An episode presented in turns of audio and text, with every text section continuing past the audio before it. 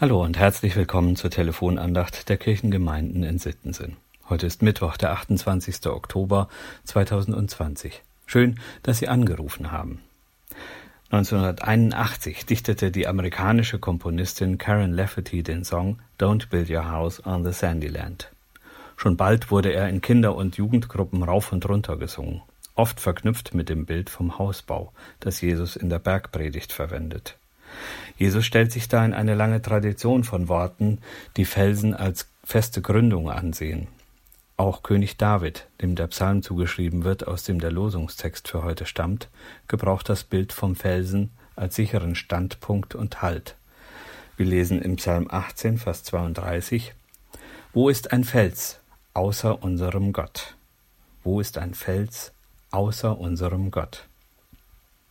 David hat erlebt, dass er gerettet wird, wenn er sich auf Gott verlässt, und er vergleicht Gott mit dem härtesten, was er als Bild kennt, einem Felsen.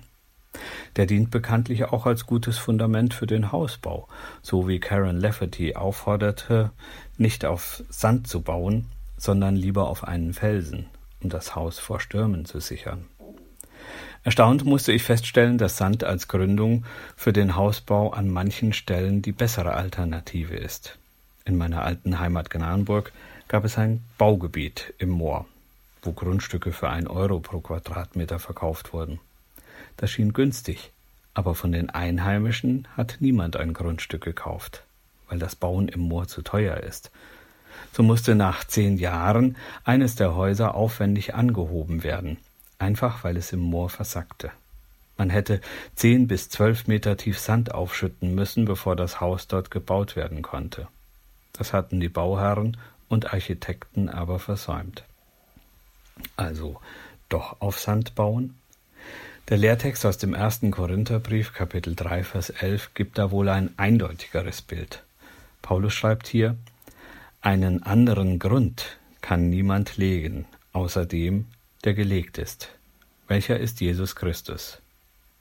Einen anderen Grund kann niemand legen, außer dem, der gelegt ist welcher ist Jesus Christus. Es kommt also auf eine gute Gründung für den Hausbau an. So werden sowohl Felsen als auch Sand als Gründung zu verstehen sein, auf denen ein Haus sicher gebaut werden kann. Paulus wird ein paar Verse später unseren Körper als Tempel Gottes bezeichnen. Wir sprechen auch manchmal von unserem Lebenshaus. Auf welchen Grund baue ich mein Leben auf?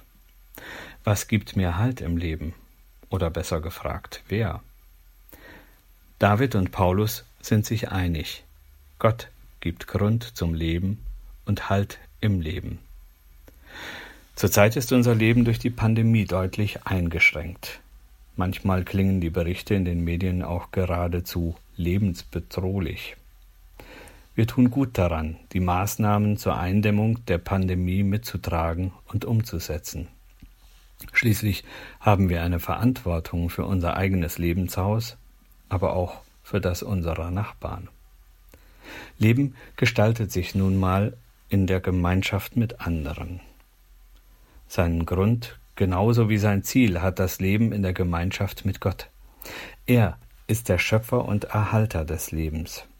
Diese Erkenntnis hilft mir, gestärkt in diesen und die kommenden Tage zu gehen, in denen ich mit Einschränkungen leben muss, aber eben auch leben kann.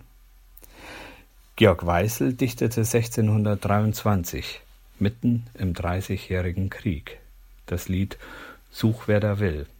Es steht im Gesangbuch unter der Nummer 346. Er drückt darin ein klares Bekenntnis zum Leben aus, auch wenn Krieg und Seuchen damals alles eher düster und lebensbedrohlich erscheinen ließen. Wenn Sie mögen, singen Sie doch gerne mit und stärken Sie damit Ihre Gewissheit, dass das Fundament für Ihr Lebenshaus trägt, egal welcher Sturm gerade daran rüttelt. Such, wer da will, ein ander Ziel, die Seligkeit zu finden. Mein Herz allein bedacht soll sein, auf Christus sich zu gründen. Sein Wort sind wahr, sein Werk sind klar, sein heilger Mund hat Kraft und Grund, all Feind zu überwinden. Einen guten Tag auf festem Grund wünscht Ihnen Ihr Diakon Jochen Gessner.